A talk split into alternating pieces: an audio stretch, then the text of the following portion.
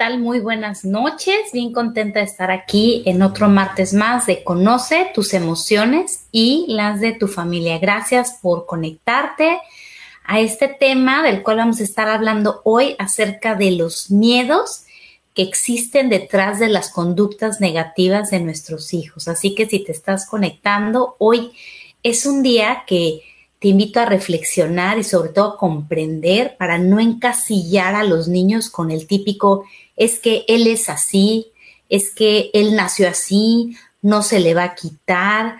Cuando nosotros entendemos que muchas, si no es que todas las conductas negativas de nuestros hijos provienen de emociones negativas no resueltas, te vas a dar cuenta que es mucho más fácil no encasillarlos y decir va a ser así para siempre, ya no va a cambiar, no tiene remedio. Y bueno, no sé si te habías dado cuenta, pero el miedo es la emoción negativa más frecuente del planeta. Pero también, al menos en mi experiencia profesional, es una emoción que muchas veces no reconocemos o identificamos que le estamos sintiendo. Y si nosotros como papás tenemos dificultad para reconocer cuando sentimos miedo, vamos a tener dificultad para reconocer cuando nuestros hijos están sintiendo miedo.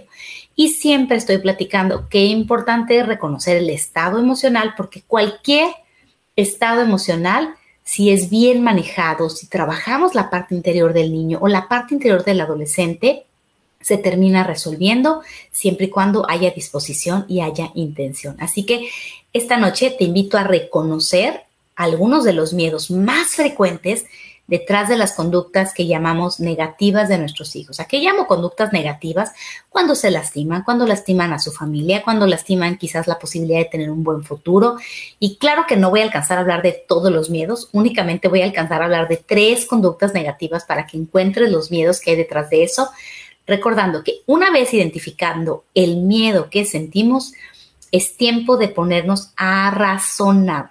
Se estima que nueve de cada diez miedos son producto de pensamientos irracionales y por lo tanto reconocer un miedo de nuestros hijos o nuestro nos debe invitar, nos debe invitar a razonar y hoy te quiero demostrar cómo. Entonces la idea de este martes de Conoce tus emociones y las de tu familia es crear este lazo de más unión, de más comprensión tuyo con tus hijos obviamente que a ti tampoco te ganen los miedos, porque una de las cosas que pasa es que de repente ves una conducta negativa de tu hijo y a ti te gana el miedo y dices, híjole, así va a ser para siempre. ¿Y qué tal que cuando sea grande es terrible y es tremendo? No, seguro se parece a mi tío porque así era mi tío y los empezamos a encajonar.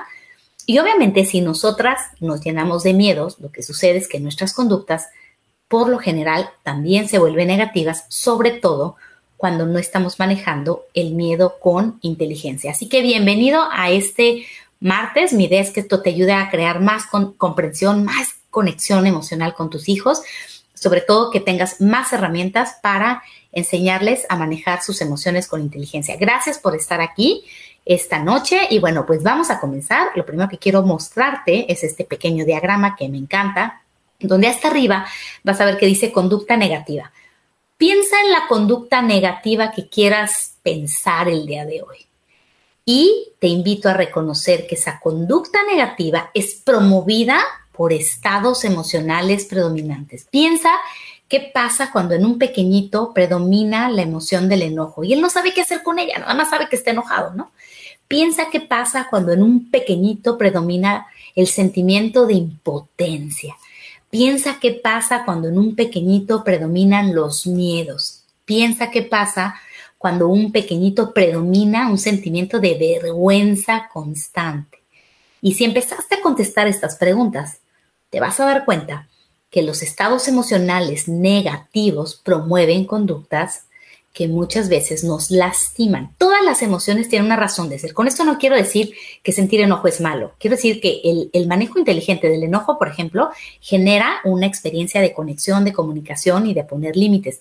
Sin embargo, una persona que vive constantemente enojada va a ser una persona que esté eh, siendo víctima y sobre todo los niños que tienen poquitas herramientas para manejar sus emociones, un niño o un adolescente que vive constantemente enojado se va a sentir impulsado a atacar. Y si no te puede atacar a porque se siente impotente, muchas veces se ataca a sí mismo. Entonces, Hoy quiero em, e, empezar por este punto muy importante. Cualquier conducta negativa de tus hijos, quiero que eh, seas uno de estos papás que va más allá de la superficie. En lugar de decir, así es, es igualito a su papá igualito a su tío, ya sabía, iba a salir malo, ¿no? Digas, ok, esta es una conducta negativa, esta es la superficie. ¿Cuáles son los estados emocionales predominantes de mi hijo? Y obviamente estos estados emocionales pueden prevenir, prevenir de varias cosas. Uno, de las experiencias que vive en casa.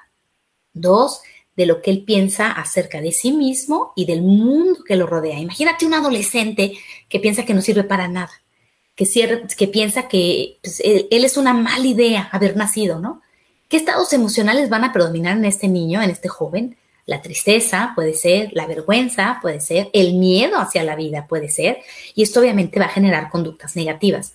A veces los estados emocionales provienen de eh, experiencias, ¿no? Vamos a hablar de maltrato, de abuso, de lo que yo llamo a veces abandono emocional, donde los papás estamos tan ocupados proveyendo únicamente las necesidades físicas que se nos olvida conectar con el mundo emocional del niño y del joven y entonces lo que creamos pues es mucho mucho dolor. Bueno, con esto te puedo dar mil ejemplos, pero hoy no me voy a enfocar ni en el enojo, ni en la tristeza, ni en la culpa, ni en la vergüenza. Hoy quiero eh, hablarte de los miedos, porque los miedos son muy importantes. Uno, saber que se pueden resolver. Eso no te quedes así como, ay, es que tengo miedo y voy a vivir con miedo. No, yo creo que la actitud siempre ante el miedo es, siento miedo, es una emoción natural, la reconozco, la razono o la enfrento dependiendo de la circunstancia y con eso vamos resolviendo estos estados emocionales predominantes. Obviamente, todos los papás que amamos a nuestros hijos queremos que se sientan plenos, felices, inspirados, conectados, confiados de que la vida está padre, enamorados de la vida, enamorados de su persona, enamorados de su familia, apasionados por un gran futuro. Yo creo que eso es algo que tenemos que tener en la mente porque esa es la meta, ¿no? Pero como todos seres humanos, en, todos los seres humanos en ocasiones van a sentir miedo, tú vas a sentir miedo y la idea de este tipo de emociones es que no se queden prendidas constantemente, que las sepamos apagar para regresar a un estado de paz interior. Así que con esto quiero enseñarte que muchas veces las conductas negativas vienen de miedos predominantes. Todos sentimos miedo, pero vamos a analizar algunas conductas negativas súper comunes en los niños y los miedos que predominan. Así que preparados, ya estamos listos, papá y mamá, escuchen esto, se te va a ayudar a ti a, comunicar y a conectar con tu hijo, que esa es mi intención todos los martes, ¿verdad? Y bueno, esta noche quiero recordarte que detrás de muchas conductas negativas de nuestros hijos puede estar uno o varios miedos sin resolver. Así que vamos a ir a la primera conducta de esta noche, mentir. Por supuesto, ¿a quién no le ha pasado? Todos los que somos papás, nos ha tocado que en ocasiones nuestros hijos dicen mentiras, ¿ok? Y hoy quiero ser bien clara que aunque todos sabemos que en ocasiones los niños pueden decir mentiras, lo que no queremos es, que esto se vuelva una situación crónica. Y hoy te quiero hablar de tres miedos comunes que existen detrás de todo ser humano que acostumbra a mentir. Uno, sobre todo los niños, puede estar el miedo a la reacción de mis papás. En muchísimas ocasiones ha hablado qué importante es que en la familia pongamos como prioridad el manejo inteligente del enojo. Porque cuando tú como papá tomas esta decisión en tu vida, de decir, ok, claro que voy a sentir enojo en ocasiones cuando siento que mi hijo sea injusto, sin embargo, voy a razonar mi enojo, voy a entenderlo y voy a transmitirlo sin lastimar. ¿Por qué? Porque obviamente como papás tenemos el increíble poder de asustar a nuestros hijos, porque somos más grandes, porque somos más poderosos en muchos sentidos, sobre todo cuando tenemos niños chiquitos. Entonces, un punto que que te invito a reconocer cuando tus hijos mienten es si tus hijos te tienen miedo. Siempre estoy hablando de qué importante es preguntarte si tú eres un papá que quieres que tus hijos te tengan miedo, ¿ok?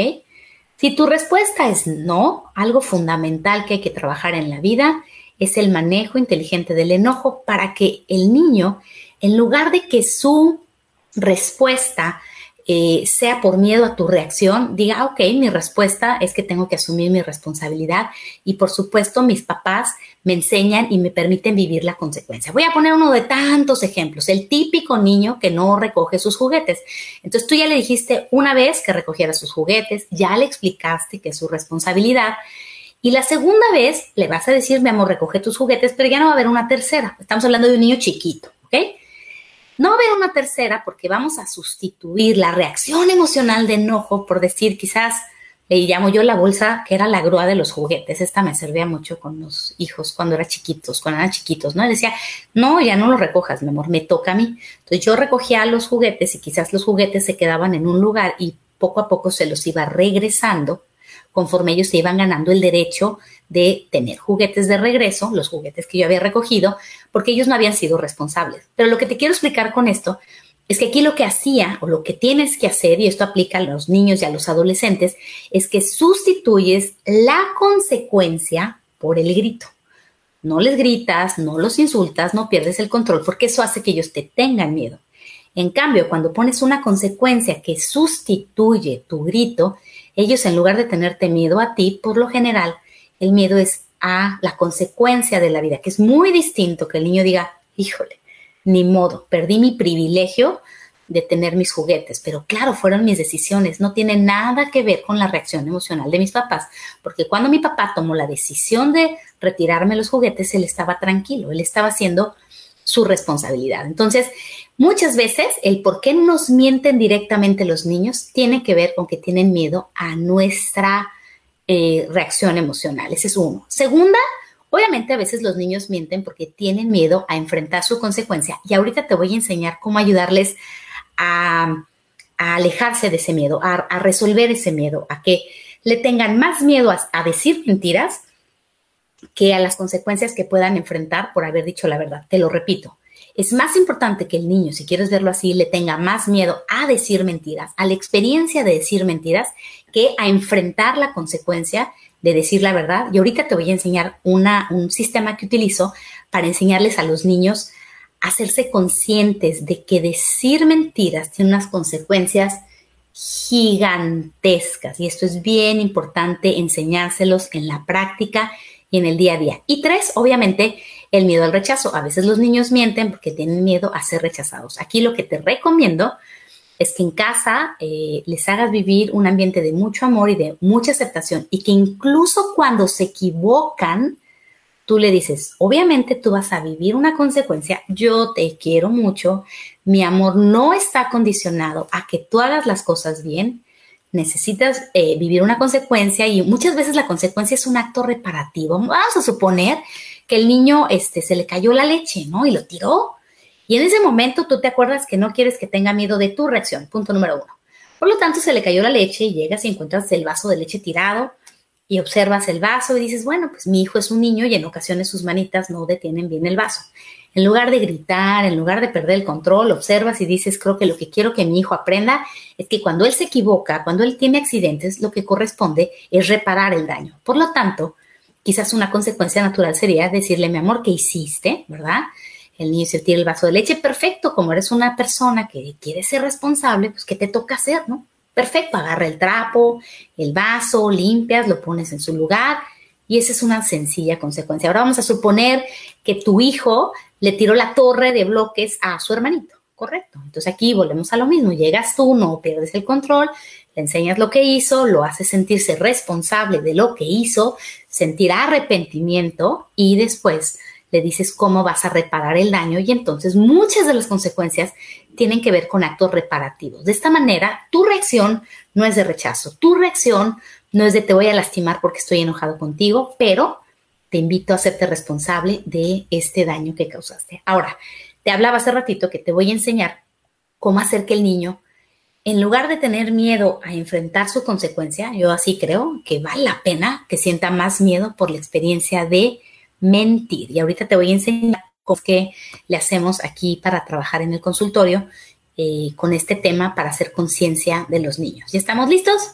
Vamos a comenzar. Te voy a enseñar un diagrama que tengo aquí que le llamo yo el caracol de las mentiras, ¿ok? El caracol de las mentiras empieza por contarles una historia donde les cuento que hace mucho tiempo había una mamá y un hijo que había mucho amor y mucha confianza entre ellos. Por eso en este dibujo Mamá e hijo se ven unidos, mamá e hijo se ven que están parados sobre la base de la verdad. Si te fijas, ahí hay una estrellita que habla la base de la verdad y esta unión que se sentía entre mamá e hijo, ¿verdad? Esta conexión estaba muy presente porque la mamá procuraba hablarle acerca de la verdad y el hijo también procuraba hablar acerca de la verdad.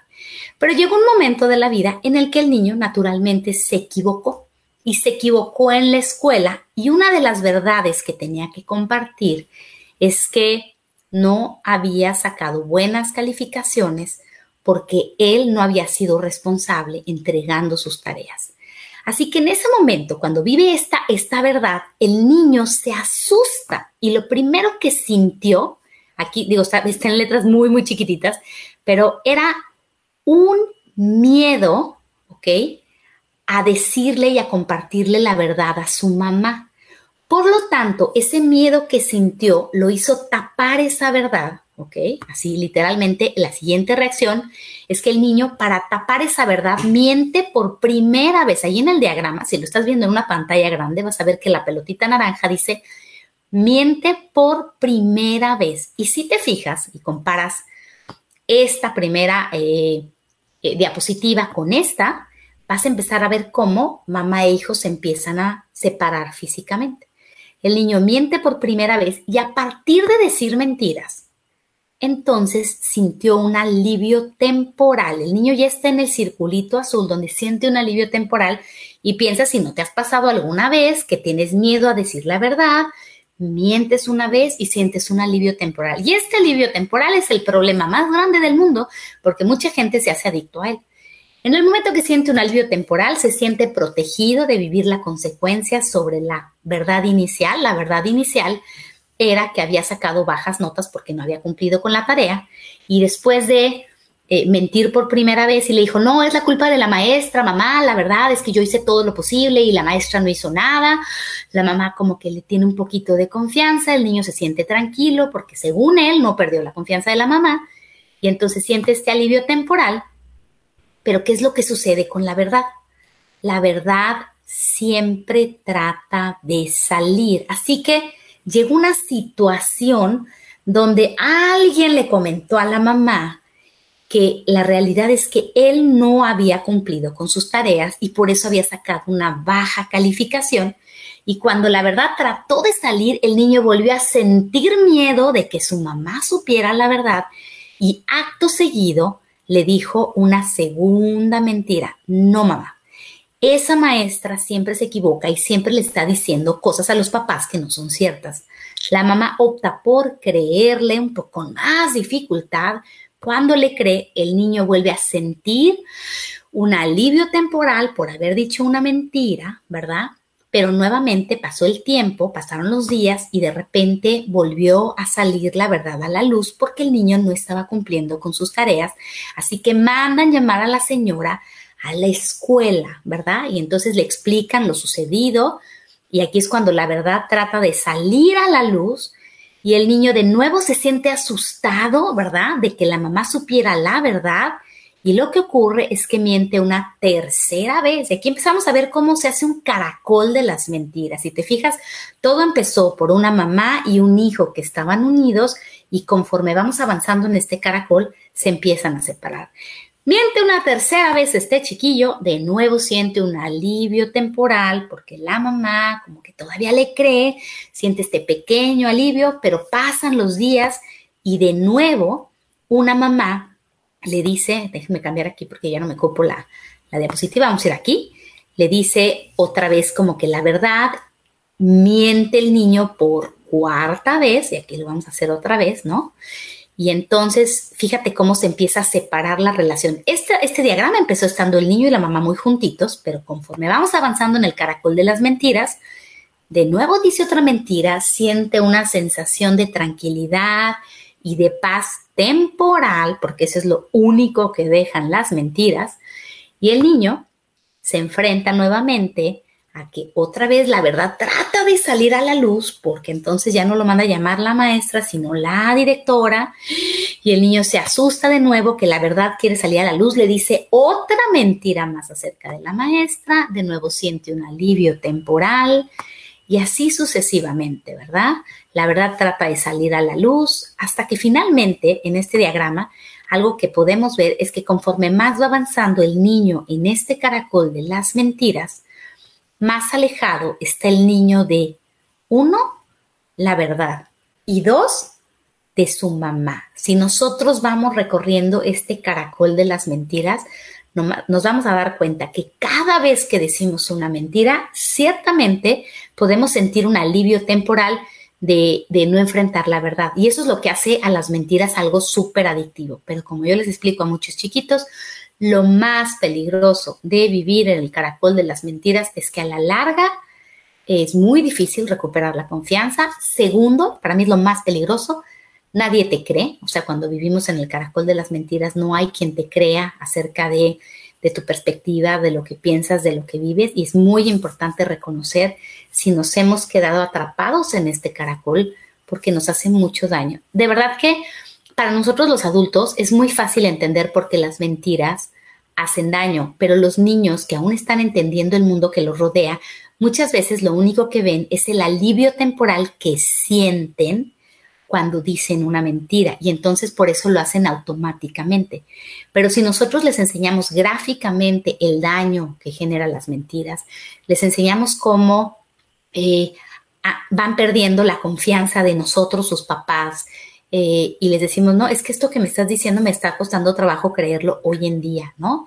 Puedes hacer incluso una tarde, si te está pasando, que aquí estoy hablando de si tienes un niño que está atrapado en el caracol de las mentiras, le puedes hacer ver esto y luego una tarde le, haces vivir una experiencia y esta experiencia no es eh, a manera de venganza, a manera de, tener un, una, eh, ahora sí que ahora me las vas a pagar, ¿no? Más bien es a manera experiencial. Puedes hacer una tarde que tu niño te dice cosas y le dices, es que hoy me está costando trabajo creerte. Y, y conforme te, te, vaya diciendo cosas, le dices, es que hoy me está costando mucho trabajo creerte. Y le haces una tarde de dos o tres horas donde tu respuesta es, no estoy segura de, que te pueda creer hoy en la tarde, hasta que el niño diga, híjole, ya me di cuenta que ya perdí la confianza de mi mamá y mi papá y entonces en la noche platicas con él y le dices, ¿cómo te sentiste hoy en la tarde? Que durante toda la tarde yo te dije que me está costando trabajo creerte, ¿sí? Porque me has dicho muchas mentiras. Entonces el niño, cuando haces este tipo de vivencia, te dice yo no me quiero sentir así. Bueno, eso es lo que pasa cuando estamos atrapados en el caracol de las mentiras. Y yo sí quiero que tú y yo jamás estemos en él. Tenemos que hacer un trato. Entiendo que en ocasiones podamos sentir miedo de decir la verdad. Entiendo que en ocasiones vamos a, poner el ejemplo de este chiquito, ¿no? Del que sacaba malas calificaciones y le dices, pon en una balanza la consecuencia que tengas que vivir, por ejemplo, de sacar malas calificaciones o la consecuencia de perder la confianza de tus papás. ¿Qué se te hace más difícil? ¿Qué se te hace más duro de vivir?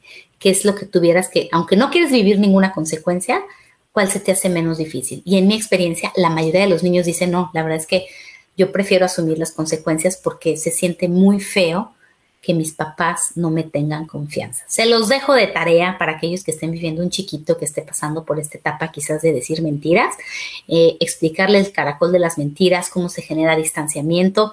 Y fíjate cómo esta noche no te dije, si tu hijo te dice mentiras, dile, ¿por qué me mentiste? ¿Cómo es posible que me has dicho mentiras? Ya te he dicho muchas veces que no me digas mentiras, porque esta reacción lo único que genera es miedo.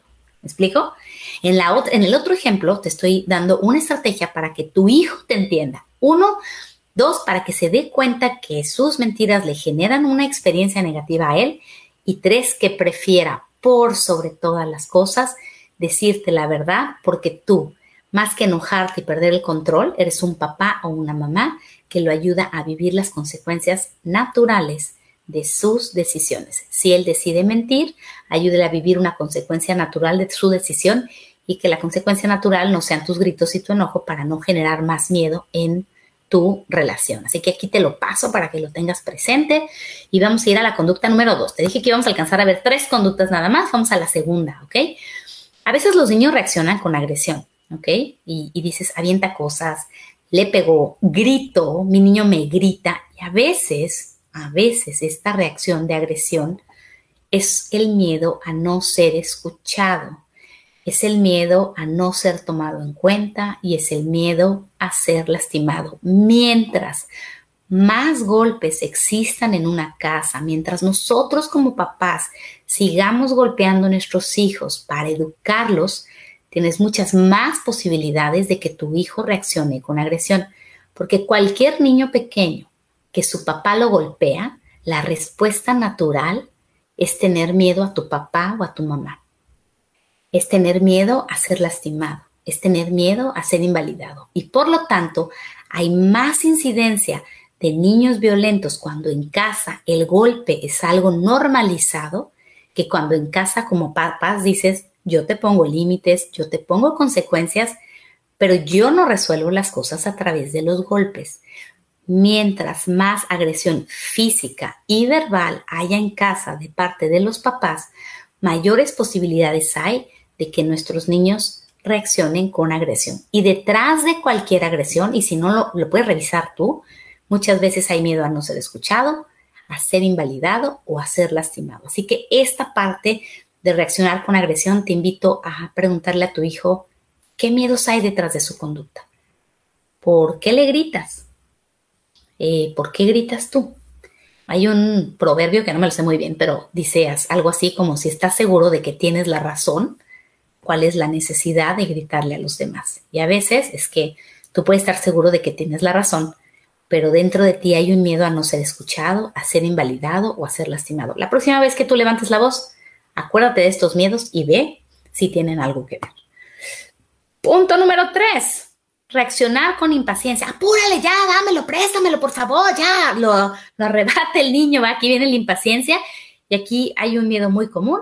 Miedo a que si no lo tengo en este momento, ya no lo voy a tener. Y aquí tiene que ver todos aquellos papás que estamos educando con gratificación instantánea. Acuérdense que no tiene nada de malo darle algo a tu hijo, ser generoso con tu hijo, crearle una experiencia de prosperidad, pero eso no significa que le tengas que decir que sí en todo momento, porque entonces nada más va a aprender a pensar en él y no va a poner un equilibrio entre sus necesidades y las necesidades de los demás. Entonces, cuando tu hijo reaccione con impaciencia, es posible que haya un miedo de que si no lo tengo en este momento, ya no lo voy a tener ¿ok? Y vamos a tenerlo presente para que puedas entender quizás que a veces la impaciencia, la agresión y las mentiras de tus hijos tiene que ver con este tipo de miedos que hay que ayudar a resolver. Y el último miedo que me, la última conducta que es muy común en los niños es cuando me contactan y me dicen, es que mi hijo no sabe perder, es que mi hijo cuando pierde se enoja y se pone muy mal, ¿no? Entonces, te voy a dar los miedos más comunes que he encontrado con los chiquitos. Uno, muchas veces los niños cuando pierden sienten que ya no son valiosos como personas por haber perdido en un juego. Te comparto que una de las necesidades emocionales universales de todos los seres humanos es sentirnos valiosos y competentes. Es decir, cuando tú te sientes valioso y competente, sientes que puedes con la vida, tienes habilidades. Por eso los niños chiquitos nos dicen, mira mamá, cómo brinco, mira qué tal me sale mi marometa. Mamá, por favor, deje ese celular y volteame a ver mi gran logro. Nosotros somos de alguna manera espejos en la vida de nuestros hijos y, ellos están esperando que nosotros los reconozcamos y reconozcamos sus talentos porque a través de nosotros ellos se reconocen a sí mismos. Ojo, eso no significa que tú tienes que reconocerles todo y no darles a ellos responsabilidad. Conforme los niños van creciendo, tienes que irles enseñando que ellos son responsables de, como digo yo, llenar su tanque de sentirse valiosos y competentes, sentir que pueden, sentir que tienen talentos y habilidades. Pero cuando los niños se desenvuelven en un ambiente donde están jugando, ¿no? Y así pasa, porque a veces me ha tocado hasta adultos que les hacen eso a sus hijos. Están jugando el juego más sencillo como Candyland y el niño pierde y el papá dice, te gané, lero lero, no sé qué, pues obviamente el niño no tiene la capacidad de filtrar si lo que dice el papá es juego o no. Y claro, me dicen algunos papás, es que lo estoy preparando para la vida. Yo pienso que es mejor idea si cuando tu hijo pierde le dices, te gané, pero eso no significa que no eres valioso como persona, ¿ok? Y obviamente que en casa, cuando los niños pierden en un juego, no haya burla ni rechazo por haber perdido. Suficiente van a encontrar ahí afuera con que otro niño le diga, eres un loser por haber perdido un juego. Pero si en tu casa y, si en su experiencia de conexión emocional primaria, que eres tú y papá, ¿ok? O los cuidadores primarios, el niño se siente seguro aunque haya perdido en un juego, vas a crear un niño que no tenga tantas dificultades para perder o que se le haga natural. Entonces, acuérdate que cuando los niños no saben perder y se enojan y, se ponen a llorar y hacen berrinche, muchas veces tienen este miedo y esta idea de que si perdieron ya no son valiosos como persona, tienen miedo a la burla y al rechazo por haber perdido y esto se soluciona a la hora de jugar con ellos. No se trata de que siempre ganen ellos. A veces los papás le hacen así. Como mi hijo se enoja cuando pierde, siempre juego y lo dejo ganar. Por favor, no hagas eso, porque eso no lo va a ayudar a lidiar con sus sentimientos de tristeza y de miedo cuando pierde. Al revés, si tu hijo tiene eh, la dificultad para saber perder, lo que necesitas es jugar con él y eh, crearle esas experiencias en donde pierde cualquier juego de mesa, pero tú le recuerdas que sigue siendo valioso como persona. Uno, ¿ok? Dos, que por eso no tiene por qué recibir rechazo. Y tres, que tú no te vas a burlar de él. Esta parte de vivir la experiencia de perder en un juego y tener un cuidador primario que te respete en sus reacciones y en sus palabras, hace que el niño cuando pierde en un juego diga, solo era un juego, me divertí, es lo más importante. Entonces, esta noche te quiero recordar con lo que comencé. Uno, las conductas negativas de nuestros hijos tienen que ver con emociones negativas no resueltas. Muchas veces las conductas negativas de nuestros hijos tienen que ver con miedos que ellos no saben manejar. Y el miedo, y el miedo hay que reconocerlo y hay que resolverlo. Por ejemplo, en esta conducta número cuatro, no saber perder, el niño que tiene miedo de que si pierde ya no va a ser valioso como persona, tú lo ayudas a razonar la verdad, porque el miedo de que pierdes y ya no eres valioso como persona es un miedo totalmente irracional. Te decía yo que nueve de cada diez miedos son producto de nuestra imaginación. Y que yo sepa, no hay ningún artículo en la Constitución y ningún artículo científico que diga que perder en un juego te hace menos valioso, ¿correcto? Entonces, con esto te estoy enseñando que este tipo de miedos se razonan. Cuando te hablé del caracol de las mentiras, es razonar exactamente lo mismo. Es natural poder sentir miedo hacia las consecuencias eh, negativas de la vida. Pero sería más natural alejarte de decir mentiras porque cuando yo digo mentiras, peligra nuestra relación. Es decir, el miedo a decir mentiras es mucho más real y debe ser mucho más claro que el de enfrentar las consecuencias de tu vida, porque el miedo a decir mentiras es una realidad que las mentiras dañan las relaciones interpersonales. Así que te deseo que esta información sea de muchísima, muchísima bendición para ti, para tu familia, que cree conexión, acercamiento, que te haga sentir un mejor papá y un mejor mamá. Te recuerdo que en mi página de internet hay un curso completo del manejo inteligente del miedo. Ahí vienen muchas cosas que creo que todos los padres de familia deben saber, todos los maestros, todos los educadores deben saber. Y este curso del manejo inteligente del miedo lo puedes encontrar ahí, lo descargas y lo ves, bueno, lo ves desde, desde la página como si fuera un streaming y entonces vas aprendiendo muchas cosas más acerca de cómo enseñarles a los niños y a los jóvenes y a nuestra familia a manejar las emociones con inteligencia. Muchísimas gracias a todos los que nos acompañan esta noche. Reina, Isabel, tengo aquí Sephora, Frisk, Anabel, Sara Ramírez, Brena, eh, Gidar, Merced y Marilyn, gracias por conectarse, gracias por estar aquí con nosotros.